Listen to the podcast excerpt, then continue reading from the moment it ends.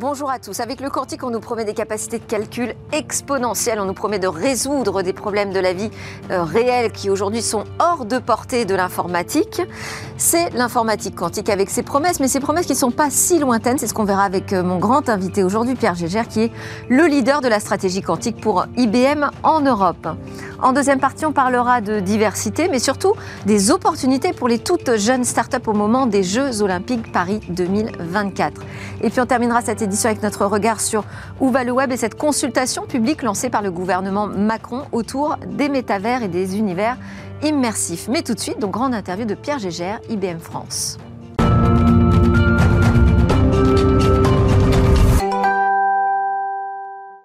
J'ai la chance d'être en compagnie de Pierre Gégère, qui est le directeur technique IBM France, mais surtout le leader de la stratégie quantique en Europe. Pour euh, IBM, vous êtes en charge de la création de partenariats euh, stratégiques pour développer ces usages du quantique. Alors j'emploie le terme usage, mais sans doute serait-il plus juste de parler de promesses autour du quantique, Pierre Gégère. Bonjour Delphine. Euh, promesse, oui, parce qu'en l'état actuel, il n'y a pas eu de démonstration euh, c'est une factuel. Hein, voilà, on attend toujours ce moment, euh, ce qu'on parlera d'avantage quantique ou de, de, valeur ajoutée business euh, grâce à un ordinateur quantique. Donc très clairement, ça reste une promesse aujourd'hui. Promesse à quel point elle est lointaine ou, elle est quand même de plus en plus tangible et de plus en plus proche. on aura des articles qui seront publiés dans les prochains mois qui devraient nous permettre de nous approcher encore de cette promesse, mais un step, euh, un pas en avant. Euh, mais on a, euh, nous, chez IBM, si notre technologie matérielle avance, y a un premier si. Et si nos partenaires et utilisateurs sont capables de définir leurs problèmes de manière adéquate sur notre technologie, parce que c'est un deuxième enjeu, hein. il n'y a pas que sur nos épaules que repose la promesse, euh, on pense y arriver d'ici à fin 2024. alors cette fameuse promesse, là, vous évoquez cet avantage quantique, en fait c'est l'idée que euh, grâce à des, capacités de calcul phénoménales, on va pouvoir résoudre euh, des problèmes majeurs de, de, la société, de la planète même alors qu'aujourd'hui, certains, certains problèmes sont hors de portée de, de, l'informatique. La promesse de cet avantage quantique, ça fait quand même plusieurs mois, moi que j'entends, que ça y est, on s'en approche, on s'en approche, on s'en approche. On en est proche ou pas?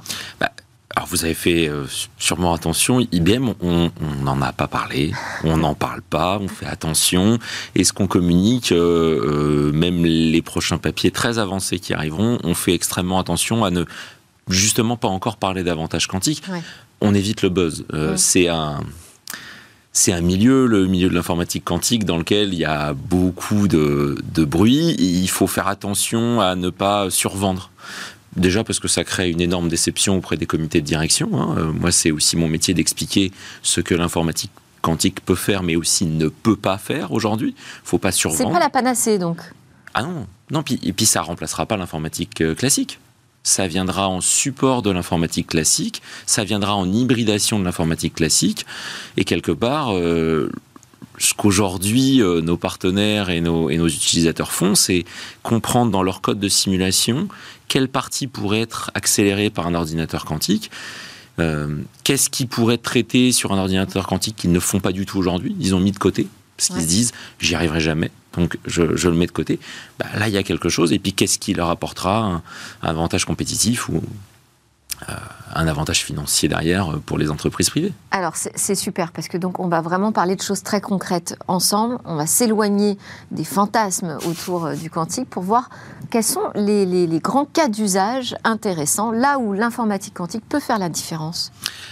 Euh, le, marché IBM a tendance à, à définir trois grands cas d'usage. La simulation de la matière, du vivant, euh, de ce qui nous entoure, pourquoi la table est solide, enfin voilà, ce genre de choses, euh, ce qui se passe au niveau quantique de la matière. Le deuxième cas d'usage, c'est tout ce qui va être autour du machine learning, c'est comment l'informatique quantique va améliorer des processus euh, apprenants, alors intelligence artificielle est peut-être un peu galvaudée, mais comment on va avoir une meilleure précision dans les modèles. Et le troisième pense avec sur tout ce qui va être les routines d'optimisation. Sur ces trois cas d'usage, on va retrouver ces trois grandes familles. c'est-à-dire Optimisation, on va parler. Euh, bah, voilà, l'exemple classique, c'est euh, l'algorithme du voyageur de commerce. Vous avez une somme d'argent pour visiter plusieurs villes en Europe et vous allez essayer, en minimisant la somme d'argent que vous dépensez, de visiter le plus de villes. C'est un problème assez simple, c'est un problème avec un champ de contraintes. Plus vous augmentez le nombre de contraintes, plus ça va devenir un problème exponentiellement complexe. C'est le genre de problème qu'on peut espérer un jour traiter avec un ordinateur quantique. Alors juste, vous avez cité en deuxième grand cas d'usage le machine learning. Vous travaillez autour d'outils comme euh, les chat GPT, les IA génératives Oui, on travaille là-dessus, on travaille sur les large language models. C'est pas le sujet du quantique euh, IBM travaille sur les large language models, sur les IA génératives, sur euh, des, blocs de plus petits modèles, etc., etc. Mais sincèrement, je ne pense pas aujourd'hui que l'ordinateur quantique soit fait pour faire du NLP, euh, du Natural mm. Language Processing ou ce genre de choses. L'ordinateur quantique, il va être fait pour, par exemple, on a un très beau papier sur la gestion de la fraude qui est sorti euh, publiquement là-dessus, avec un certain nombre de partenaires, qui va dire je vais améliorer mon taux de détection euh, de la fraude dans le cadre de la fraude à la carte bancaire, ou mm, je vais minimiser mon nombre de faux positifs. Et ça, c'est extrêmement important Peut-être pas quand on passe de 90 à 92 mais par contre, à l'échelle de toutes les transactions bancaires d'un groupe euh, financier, ah, ça commence à devenir extrêmement. Et la détection des fraudes, ça passe par le machine learning. Je, fais juste le lien. Tout à fait, oui, merci. Euh, Alors, euh, si on parle de ces cas d'usage les plus matures, donc vous avez annoncé des partenariats là récemment, surtout dans le domaine de la santé. Oui, les deux derniers. Là, ça avance plus vite ou, c'est là où on trouve les partenaires qui sont euh, les plus intéressés par les non, progrès les, qui peuvent être les trois grands cadres de partenaires qu'on voit vraiment, on voit le secteur de la, de la finance, oui, euh, qui, qui euh, est, est, c'est-à-dire que JP Morgan Chase, la Barclays, le Crédit Mutuel en France, etc. c'est des choses qu'on a, qu'on a annoncées, sur lesquelles on continue de travailler très fortement avec eux le monde de l'industrie, euh, Boeing, euh, Exxon, euh, Daimler, etc. Pour faire tourner des algorithmes de, simulation, pour créer des jumeaux numériques. De matériaux, c'est potentiellement le jumeau numérique, c'est potentiellement qu'est-ce qui va se passer en termes de corrosion sur certains matériaux. Euh, la corrosion sur un, sur un, sur un avion, ça peut être quelque chose d'assez impactant, la gestion des matériaux, etc. Euh, et puis, euh, dernièrement, oui, ben, une partie de la chimie, mais c'est plus de la chimie moléculaire, la découverte de molécules, qu'est-ce qu'on va pouvoir faire avec Moderna dans le cadre de l'ARN messager, etc. etc. ou avec la Cleveland Clinic, qui a même décidé de se doter de son propre ordinateur quantique IBM. Donc oui, alors Moderna, donc euh, partenariat autour de l'utilisation de l'informatique quantique pour développer des médicaments à base d'ARN messager. Cleveland Clinic pour déployer le premier ordinateur quantique dédié à la recherche euh, médicale. Euh, ça veut dire que concrètement, aujourd'hui, vous fournissez les outils pour développer de nouvelles possibilités autour de la santé? Tout à fait. Concrètement, c'est exactement ça. Alors, c'est pas nous qui fournissons le code, c'est important. C'est pas vous qui travaillez sur euh, la recherche L'algorithmie, c'est pas nous. Le code, euh, la recherche médicale, c'est pas nous. C'est pas notre métier. Nous, notre métier, c'est de faire bien. C'est l'accélérateur. À l'échelle. C'est ça. D'un point de vue industriel, on en fait une industrie. On fait une industrie de ça. On a installé pas, depuis le début de cette initiative quantique euh, un peu industrielle chez IBM, on a plus de 30 systèmes installés dans le monde, euh, là, live. Aujourd'hui, en tout, on en a installé une soixantaine. Donc on sait ce qu'on fait. Notre objectif, c'est de le passer à l'échelle. Puis c'est après de rendre un service utile par la Cleveland Clinic, pas Moderna, mais c'est eux les experts de leur métier. Hein. Oui, c'est-à-dire c'est pas le IBM, qui, qui, crée le miracle euh, du nouveau médicament, mais c'est ce qui permet de faire progresser la recherche. C'est un accélérateur, c'est quelque chose qui va permettre de faire du calcul, c'est quelque chose qui va permettre de résoudre des problèmes, de se poser la question, plutôt que de faire des tests en laboratoire sur 100 euh, 000 molécules, on va faire des tests en laboratoire sur 100 euh, molécules qui auront été mieux choisies parce qu'avant, vous aurez pu les simuler avant sur un ordinateur. Donc il y a une efficacité économique aussi autour du quantique? Ah, ça fait partie de la promesse? Oui, ça fait partie de la promesse, parce que sans efficacité économique, vous imaginez bien que des partenaires privés, comme la Cleveland Clinic ou comme Moderna, enfin, ils ont fait. ils investissent aussi dans de la R&D. Euh, c'est de la R&D C'est de la R&D. Ça reste de la R&D C'est de l'investissement sur long Donc c'est de l'investissement à long terme, mais il n'empêche qu'ils ont fait. J'en suis absolument persuadé. Je faisais pas partie de ces projets-là, mais j'en suis persuadé versus les autres projets que je fais. Euh, une analyse coût versus potentielle amélioration, si ce n'est gain, parce que je ne pense pas qu'on puisse parler de gain en termes de R&D, amélioration du processus de R&D. Donc l'enjeu business, il est présent aussi sur ces sujets très R&D du quantique. Ah oui, oui, complètement. Et si demain, euh, l'exemple de Moderna ou de Cleveland Clinic, mais ou d'autres, euh, vous divisez par deux le temps euh, de mise sur le marché d'un nouveau médicament ou le nombre de tests nécessaires, parce que finalement, si vous, vous, avez une capacité à vous focaliser que sur les molécules les plus à même à, bah vous allez supprimer toute une partie de tests qui en fait servaient à rien avant. Et vous gagnez du temps, vous gagnez d'efficacité opérationnelle, vous gagnez potentiellement un accès sur le marché, une part de marché supplémentaire, etc. Mais euh, voire même, vous faites la découverte plus tôt. Hein. Et ça oriente aussi les travaux de recherche d'IBM autour du quantique, ça, ces enjeux business, les, besoins concrets de, l'industrie? Alors, euh, nous, on travaille vraiment à faire la machine la plus efficace possible. Et la machine qui va pédaler la plus vite, le plus vite possible, avec la meilleure performance et le moins de taux d'erreur, avec les logiciels au-dessus. même, quel que soit le secteur. Et notre enjeu, c'est ça, c'est la technologie qu'on a choisie, c'est qu'on n'adapte pas le hardware, le matériel, euh, au cas d'usage. Alors parlons de la technologie justement que, que vous avez choisie les supraconducteurs. Alors c'est une technologie qu'on maîtrise bien chez IBM, qui est pas récente chez nous. Vous savez, la, physique quantique chez IBM, c'est pas quelque chose de, très récent. Ça remonte à quand? Quand est-ce qu'elle a démarré cette histoire euh, L'histoire avec le quantique a démarré dans les années 80, en même temps que le professeur Feynman, euh, je le cite, euh, théorisait l'intérêt d'avoir une machine capable de simuler la mécanique quantique donc un ordinateur quantique, c'est lui le premier à en parler. Euh, à ce moment-là, euh, ben, IBM faisait partie de l'histoire vu que euh, on était présent dans tous ces congrès. Et, une photo assez classique au MIT où c'est un IBMer qui prend la photo. Charles Bennett, je le salue, je doute qu'il m'écoute ce matin, mais on ne sait jamais. et ça a commencé dans les années 80, on a progressé. les supraconducteurs et les liaisons de Josephson que nous utilisons excusez-moi pour le terme un peu technique, mais c'est comme ça que ça s'appelle, euh, c'est pas quelque chose de récent. Le premier ordinateur quantique mis sur le marché dans le cloud, c'est 2016. C'est-à-dire que depuis 2016, ça fait quand même maintenant euh, presque 7 euh, ans, on a mis un ordinateur quantique à disposition complète de tout le monde N'importe qui peut s'inscrire. Voilà, demain, vous créez un compte. Euh, on vous demande pas de carte bleue, on vous demande rien. Vous pouvez vous inscrire avec bob.éponge@gmail.com si ça vous fait plaisir. Euh, et vous avez accès à un ordinateur quantique IBM.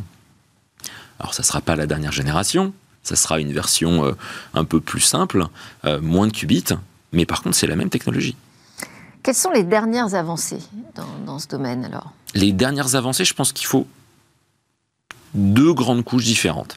La première, c'est le matériel. Le matériel, la puce en tant que telle, et puis tout ce qui est autour. Euh, bah, on augmente d'abord le nombre de qubits, c'est la scalabilité. Plus il y a de qubits, plus on va être capable d'adresser des problèmes importants.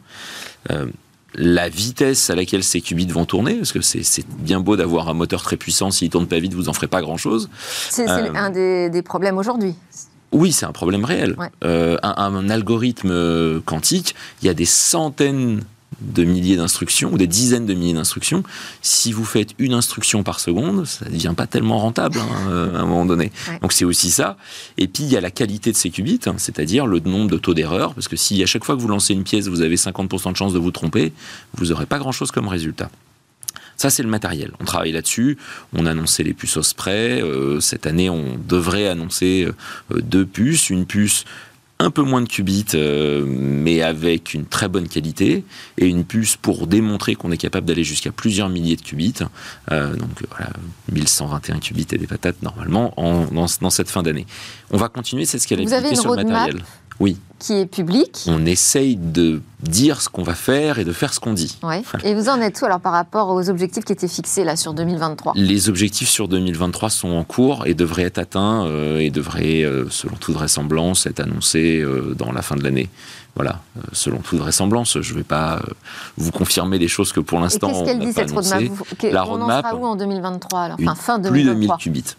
Pardon? Plus de 1000 qubits sur une technologie avec et c'est les deuxièmes pans, une fois qu'on a quitté le hardware, une capacité de faire de la mitigation d'erreurs, c'est-à-dire d'anticiper euh, quel type d'erreur la puce va avoir. C'est le principe de l'informatique quantique, c'est il se passe des erreurs, donc il faut mitiger ces erreurs, voire les corriger à très long terme, mais pour l'instant, on fait de la mitigation.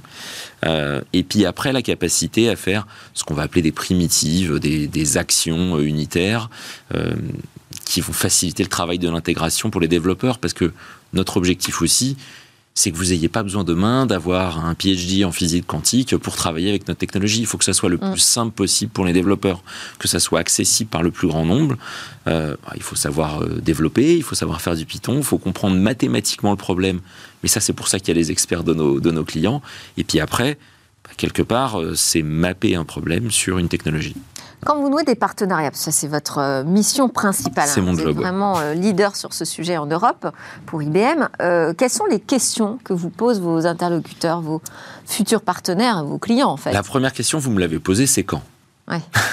ça. Donc il y a une impatience. Oui, il y a une impatience. Il y a une impatience extrêmement forte. Et puis on le voit bien, c'est, je vous ai parlé de 30 systèmes déployés euh, dans le monde aujourd'hui, euh, pas qu'aux États-Unis, en Europe, en Asie, euh, au Québec. Ça veut dire qu'il y a un réel besoin. Il y a un réel besoin. Notre technologie aujourd'hui, elle est extrêmement utilisée. C'est-à-dire que les, les files d'attente sur certaines de nos technologies sont importantes parce que les gens ont une vraie impatience. Ils attendent la puce à 433 qubits mis en euh, live qui devrait arriver incessamment sous peu. Vous voyez, il y a une vraie impatience. Le première question, donc, c'est quand? Le deuxième question, évidemment, et je vous répondrai pas ce jour, c'est combien? Hein, C'est euh, qu'est-ce que ça me coûte, moi, d'accéder à un ordinateur quantique? Alors, il y a des prix publics, je peux vous les donner sur notre cloud. Si vous avez envie, c'est 1,60$ la seconde de calcul. Hum en vrai, je pense que vous avez plutôt intérêt, si vous êtes un industriel, à venir parler à IBM et à discuter avec nous. Euh, le, deuxième, troisième question, c'est à quoi ça sert combien ça rapporte, c'est ça? Exactement. Bah, c'est pour ça que je vous parlais de, de, valeur business pour eux. Notre job aussi, et mon job aussi, c'est de leur dire là, l'ordinateur quantique pourrait s'appliquer, mais si ça ne vous apporte pas de gains, que ce soit financier ou en termes de R&D, il bah, faut pas y aller. Enfin, je, c'est l'ordinateur quantique peut peut-être résoudre plein de, problèmes. Euh, c'est pas pour autant qu'il faut l'utiliser partout, quoi. Je, voilà, je, fais pas de l'anti-vente hein, aujourd'hui mmh. en venant vous voir en disant ça. C'est juste une réalité. Euh, je peux planter un clou avec une pelleteuse, c'est pas pour autant que c'est adapté. Euh, donc j'essaye juste aussi de les amener à un principe de réalité et puis de leur faire toucher du doigt cette notion d'intégration que c'est pas l'ordinateur quantique seul, c'est pas l'ordinateur classique seul, ça sera une intégration de tout ça Généralement, les gens qui, nos, nos partenaires qui ont bien avancé dans, dans l'intelligence artificielle ou dans la simulation numérique l'ont compris parce qu'ils ont déjà des GPU, des, des, processeurs graphiques mm. qu'ils utilisent pour exécuter une partie de leur code, et eh ben ils auront des processeurs quantiques pour exécuter une partie de leur code, et tout ça s'intégrera dans euh, dire leur, leur ensemble de développement et dans leur code de simulation. Et c'est vraiment ça notre vision. Notre vision, c'est pas euh, quantique contre les autres c'est l'intégration entre le classique, l'accélération euh, amenée par les GPU. sera pas sur le. Est-ce qu'on sera sur le même modèle que euh, l'arrivée euh, de la micro-informatique, le, le, personnel computer, c'est-à-dire l'informatique grand public accessible pour tous? Est-ce qu'un jour le quantique passera cette étape ou c'est pas son travail? C'est pas notre vision. C'est pas sa mission. C'est pas notre vision. Ce sera peut-être sa mission un jour si jamais on y arrive, mais c'est pas notre vision. Aujourd'hui, ce qu'on ce qu'on ce qu'on voit et ce qu'on travaille, c'est des data centers quantiques. Euh, qu'ils soient les nôtres ou qu'ils soient ceux de partenaires, hein, pas d'avis là-dessus. Euh, demain, la Cleveland Clinic a acheté son propre ordinateur quantique, il pourrait en avoir un autre, l'Institut Fraunhofer, l'Université de Tokyo, enfin euh, l'Université Iguiar Basque en Espagne. Euh, donc, il pourrait multiplier ces, fermes de calcul quantique et donner du du temps d'accès, c'est ce qui se passe, c'est ce que fait l'Institut Fraunhofer, c'est ce que fait la Cleveland Clinic à leurs chercheurs ou à des tiers, etc., etc. De la même manière, nous, on, peut dédier un ordinateur quantique à un partenaire, mais généralement, il va acheter du temps partagé. Ouais. Donc, il va euh, avoir euh, un pourcentage d'une machine, de deux machines, de 50 machines si ça lui fait plaisir, etc. etc. Donc il y a plusieurs modèles aussi de commercialisation qui, qui, qui se. Voire même on a des partenaires qui vont revendre notre offre. T-System dernièrement en Allemagne, qui est un partenaire qui fait euh, euh, du conseil sur l'algorithme, du, du cloud exactement, euh, bah, est en capacité de revendre nos accès et de, et de revendre notre technologie. Alors lui, il fait pas de la revente sèche, hein. son objectif c'est de le revendre dans une offre d'accompagnement de ses clients pour... Parce que la partie compliquée, elle est évidemment côté IBM sur la création du, du matériel, mais elle est aussi côté partenaire sur à quoi ça va me servir et comment je vais l'utiliser. Et là, il faut des experts métiers. Ouais. C'est pas notre rôle, c'est peut-être plus le rôle de tes systèmes ou euh, d'un Capgemini, d'un Deloitte, d'un Accenture euh, ou d'un EY. Donc l'idée, c'est de construire un écosystème, du quantique Euh, enfin, vous, pour vous, c'est en Europe en tout cas. Alors, pour moi, c'est en Europe, mais c'est un écosystème mondial. Moi, je, travaille euh, pour l'Europe, mais je suis dédié euh, à IBM Quantum au niveau de la corporation.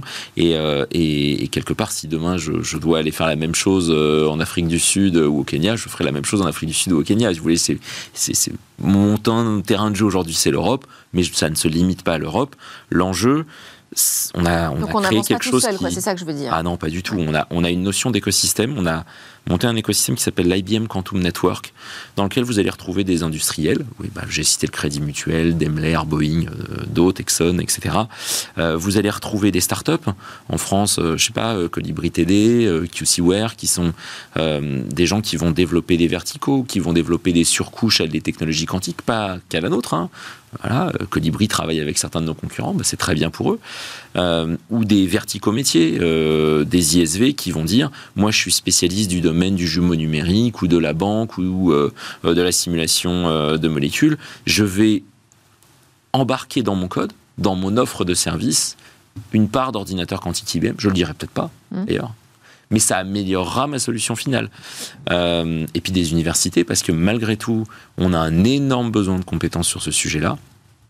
Pas forcément de compétences en physique quantique, mais beaucoup plus de compétences en informaticien, en capacité à faire de la compilation, en capacité à faire de l'intégration, en capacité à comprendre le, excusez-moi pour le jargon, le workflow, le processus complet euh, métier, et à décomposer ce processus et à faire l'intégration avec l'ordinateur classique, l'ordinateur quantique, les cartes graphiques. Donc quand vous dites ça, ça veut dire que vous pensez qu'aujourd'hui on n'a pas suffisamment euh, on ne développe pas suffisamment de filières, de formation informatique ah, Alors moi, je suis ravi de pas participer. suffisamment de compétences, vous allez me euh, dire. Non, on n'a jamais suffisamment de compétences, mais je suis sûr que si vous vous, c'est bien de le, rappeler vous avez demain hein. quelqu'un euh, qui vient vous parler de cyber, euh, il vous dira qu'il n'y a pas assez de compétences dans la cyber en France C'est vrai qu'on me le dit à chaque plateau. que en ingénierie système, il n'y aura pas assez de compétences. Alors parlons de cybersécurité, justement, parce que le quantique, ça soulève quelques questions en matière de, de, protection des systèmes informatiques. Comment est-ce que vous abordez cet, enjeu de la cybersécurité ah, C'est aussi une question qui me pose systématiquement euh, tous mes partenaires. Notre mantra, entre guillemets, c'est faire un ordinateur quantique utile pour nos partenaires premier pan. Le deuxième, c'est garantir que cet ordinateur quantique, euh, enfin, rendre le monde quantum safe, on dit. sera résistant aux voilà, sera résistant aux attaques, exactement. L'idée, c'est, euh, et là, on n'est pas sur un ordinateur quantique, hein, on est sur un ordinateur classique, mais qui va exécuter des codes. Euh, que les instituts de standardisation, que ce soit le BIS en Allemagne, l'ANSI en France, le NIST aux États-Unis, c'est le NIST qui a lancé le premier, le challenge, c'est un certain nombre de codes qui vont permettre de faire du chiffrement, qui vont chiffrer les données, protéger les données.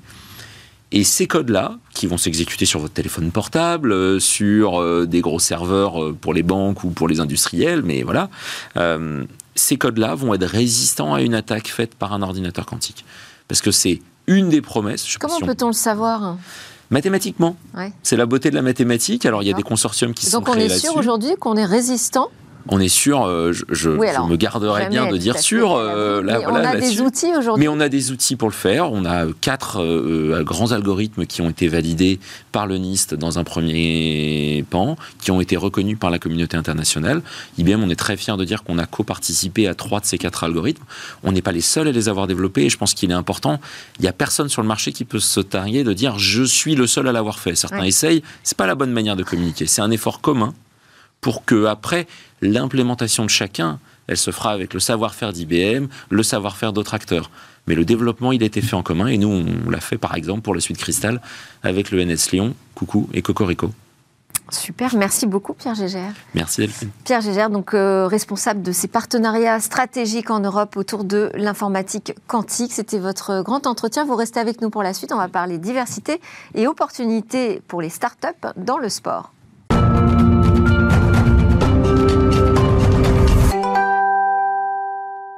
Bienvenue de retour sur le plateau de Smartex c'est votre quotidienne sur le numérique, l'innovation, les technologies.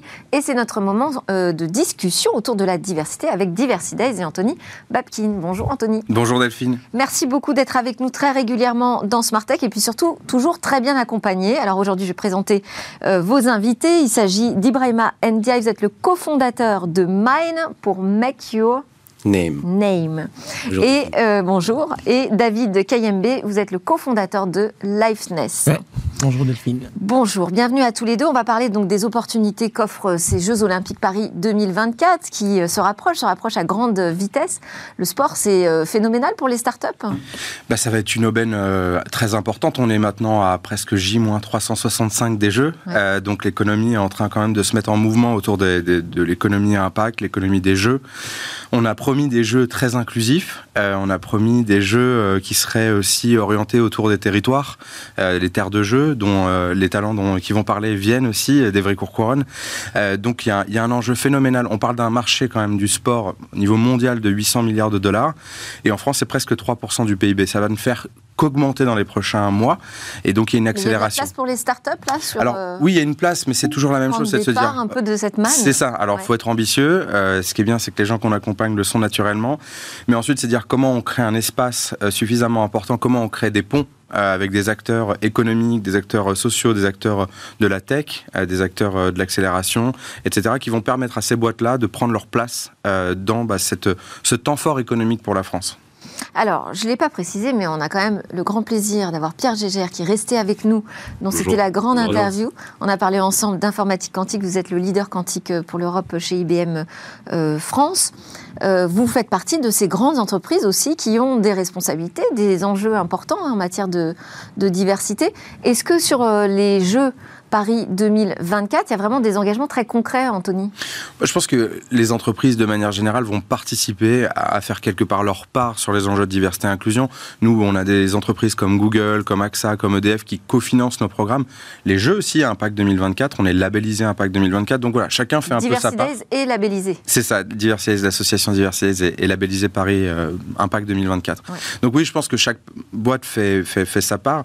ensuite, il y aura une frustration, c'est qu'on connaît tous Paris on sait à quel point l'accessibilité c'est un vrai vrai sujet et qu'on ne va pas le résoudre dans un claquement de doigts. Donc il y aura, il y aura des frustrations, c'est évident. Mm. En revanche, il y a des acteurs qui innovent, il y a des acteurs qui peuvent être émergents. Je pense à par exemple Ball Connect qui est pas sur le plateau aujourd'hui, mais pareil qui rendent le, basket accessible à tous, qu'on a accompagné. Je pense à Terra Grand Paris, un des talents qu'on a accompagné dans le 93. Lui, euh, c'est la mobilité électrique, comment il met à disposition des scooters. Voilà, il y a plein de startups qui naissent. On a, reçu Kunto aussi. Kunto, excellent aussi, euh, qu'on crée donc une application pour rendre le sport euh, beaucoup plus accessible aux personnes en situation de handicap ou en situation d'obésité, etc.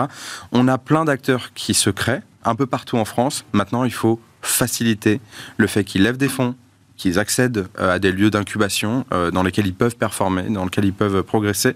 Et ensuite, évidemment, il y a toujours ce sujet du réseau, c'est-à-dire comment je fais en sorte que des grandes marques, des grands groupes comme IBM ou d'autres puissent rencontrer ces talents et font en sorte qu'il y ait des collaborations réussies. Bah, Pierre Gégère a tenu à rester jusqu'au bout de l'émission justement parce qu'il s'intéresse aux startups, au sujet de la diversité, donc on crée du réseau aussi. Magnifique. dans je sens qu'il y a des partenariats qui vont se créer. Bah, c'est incroyable. Allez savoir, Ibrahima Ndiaye, donc cofondateur de Make Your Name Mine, donc réseau social que vous lancez autour du sport. Expliquez-nous quelle est euh, l'idée qui a émergé au départ euh, de la création de cette start-up.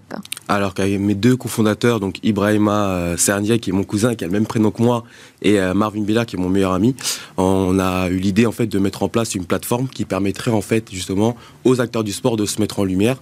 On a fait un constat en fait, c'est que ces acteurs-là en fait, s'ils n'avaient pas le réseau dédié pour certains pour justement faire carrière dans le sport, malheureusement, malgré le talent qu'ils avaient, ils pourraient pas euh, voilà, émerger dans le sport. Donc on a eu l'idée du coup, du coup de créer le réseau social du sport le LinkedIn du sport, qui permettrait justement aux athlètes. Un peu comme ce qu'on a vu émerger dans la musique à un moment, c'est ça? Mm, C'est ça, exactement. Donc le but, ce serait que les athlètes, coachs et entraîneurs puissent se créer un profil pour y mettre du contenu et euh, puissent se promouvoir par le biais des fans et avoir des opportunités par le biais des clubs, agents et recruteurs. Et alors comment vous faites pour aller les chercher ces, professionnels du sport pour leur faire connaître euh, la possibilité de se créer un réseau? Bah Justement, bah pour, pour, le coup, Diversité, par exemple, est un, un, bon exemple. Ça nous permet justement de, de se créer un premier réseau.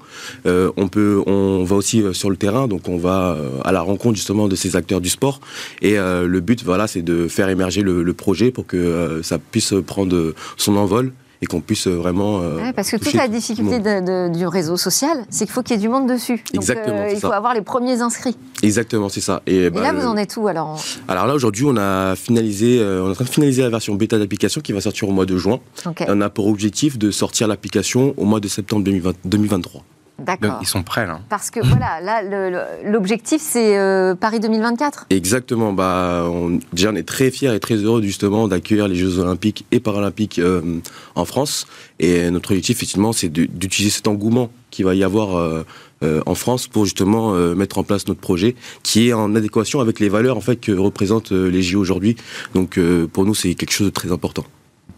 Alors à côté de vous, David Kayembe, cofondateur de Lifeness, vous vous aidez. Euh, euh, alors vous allez me dire quelles sont euh, vos cibles précisément. Enfin, en gros, vous proposez un service de coaching hein, sportif, avec suivi aussi nutritionnel. Exactement. Très important pour tous les professionnels du sport, justement. Exactement. C'est votre cible principale?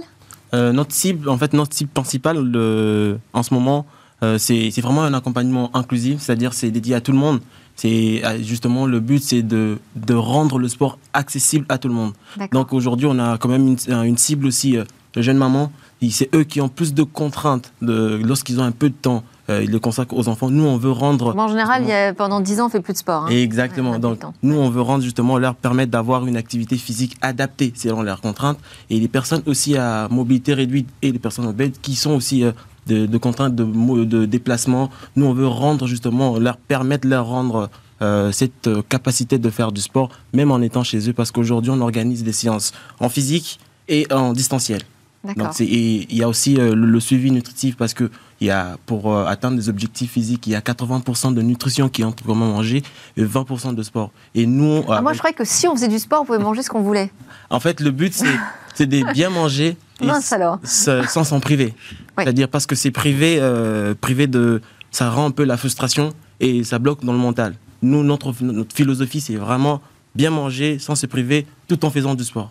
Parce qu'on a juste besoin d'au moins de 15 minutes de sport chaque jour hebdomadaire pour euh, augmenter votre espérance de vie de deux ans déjà. Chaque jour ou hebdomadaire? Euh, Chaque jour. Ah oui, c'est plus difficile déjà. Ah. et, est-ce que vous pensez aussi euh, bah, aux dirigeants, euh, aux, personnes qui ont des grandes responsabilités, aux dirigeantes euh, qui n'ont pas forcément le temps non plus? Exactement. En fait, aujourd'hui, on a deux offres. On a une offre B2B aussi. la philosophie, c'est de réduire, c'est-à-dire euh, combattre les effets néfastes de la sédentarité au niveau professionnel. Parce qu'aujourd'hui, après aussi, le Quand Covid... on travaille dans l'informatique quantique, on bouge pas beaucoup, j'imagine. Quand on travaille dans l'informatique, c'est un vrai challenge. Alors comment vous, comment vous faites euh, Dans les entreprises, on vient, organise des séances euh, de, de sport collectif pour justement ramener le sport même au milieu professionnel et lutter contre les, les effets néfastes de la sédentarité qui est aujourd'hui un grand facteur qui développe euh, les maladies chroniques aujourd'hui. Et même euh, après le Covid, on sait tous qu'il y, y, a un monde, il y a un monde de travail qui s'est installé, le télétravail. Et donc, c'est là, favorise encore le, la sédentarité. Et nous, on veut justement euh, ramener le sport, rendre accessible. Et, Puis ça crée la cohésion d'équipe aussi en interne dans, les entreprises, hein, de pratiquer du sport ensemble. Exactement. Il y avait quelque chose de très puissant dans le pitch de David, euh, qui a pitché du coup sur la scène du théâtre de l'Agora à Évry-Courcouronne jeudi dernier. Il nous a interpellé sur 15 minutes. Il dit Qu'est-ce que vous faites en 15 minutes? Vous avez la pharmacie à la boulangerie, mais finalement, en 15 minutes, vous pourriez faire une petite activité sportive qui permet du coup peut-être de vous faire gagner 15 euh, ans de vie. Donc, bref, je suis pas un bon exemple, mais maintenant que je connais David. Ça y est, donc convaincu pour. Euh, presque, mais Delphine, on va le faire ensemble. oui, c'est mieux à deux, on se soutient. Ouais, tout à fait. donc, euh, bah, tu, évoquais le, pitch. Oui. Ils font partie du leadership programme, euh, tous les deux, les deux start avec nous? Non, c'était génial. Bah, c'est eux qui en parleront mieux que moi, mais il y avait 19 talents qui étaient accompagnés pendant 120 heures de programme. C'est voilà, très intense. Mais, mais c'est eux, je sais pas les gars, qu'est-ce que vous en regardez? Bah, Pour ma part... Euh, D'abord, ça a duré combien de temps pour vous, cette expérience-là, le leadership Ça a duré un peu moins de deux mois, donc 120 heures de, de, coaching qui a été mise en place. on a eu pas mal d'intervenants. Ouais, ça passe très vite, c'est très intense mais euh, très qualitatif. Et on a eu euh, beaucoup de retours et euh, ça nous a permis vraiment de d'améliorer notre projet. Pour certains, de, de, le changer, de le modifier, de prendre une autre trajectoire. Et c'est vraiment été très très intéressant. Et je le conseille vraiment à tout le monde. Concrètement, qu'est-ce que vous avez changé alors? Alors pour, moi, pour notre part, justement, par exemple, le business model, par exemple, euh, nous aujourd'hui, on était parti euh, sur un, modèle, on va dire, euh, payant, et aujourd'hui, on est sur un modèle plutôt freemium, donc un accès gratuit avec une possibilité de s'inscrire vers un, compte premium. Donc voilà, un peu comme sur, sur LinkedIn. Donc justement, ces cours-là ont permis justement d'affiner en fait cette offre auprès des, des, auprès des, des, utilisateurs. Et pour vous, ça a déclenché aussi des prises de conscience, peut-être pas côté business model ou peut-être euh, côté des cibles justement que vous adressez Exactement, en fait, euh, déjà quand je suis entré euh, à, dans le programme, j'avais le nom de DigiFitness. Oui. Et il y, a y a des intervenants qui disent, en fait, le message que tu veux vraiment passer, le DigiFitness ne passe pas. En fait, on a, on a, ça nous a permis d'étoffer, de voir vraiment que, en fait, le nom Lifeness permet vraiment, juste en amont, euh, permet avoir déjà euh, de comprendre ce que notre business model déjà directement. Et ça, ça nous a permis aussi euh, parce qu'on voulait rendre vraiment le sport accessible. Et pour les jours, on organise des, séances de, de, des séances de sport collectif dans plein air pour rendre vraiment le sport accessible à tout, à tout le monde. Et on, a, on va organiser la première séance à Ivry-Courcouronne le 20 mai.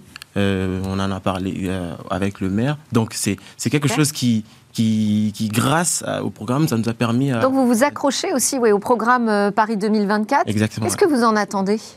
Alors, euh, ce que j'entends de Paris 2024, justement, c'est bah, justement de rentrer dans le wagon, on va dire, justement, euh, de, des Jeux Olympiques. Euh, je sais qu'il y aura un avant et un après Jeux Olympiques.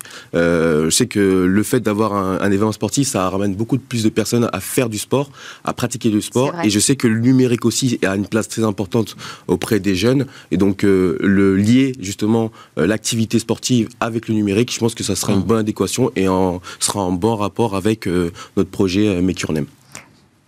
Et, du côté de Diversides, qu'est-ce que vous attendez de ces, Jeux 2024 à Paris Plein de choses. Nous, on va avoir une promo euh, qu'on va lancer spécialement euh, sur ces sujets, donc d'avoir euh, d'autres David, d'autres Ibrahima qui ont des projets, qui portent des projets à impact sur ces sujets. je considère que la question de l'impact, c'est la question de l'héritage aussi de ce que Paris 2024 va laisser à la France.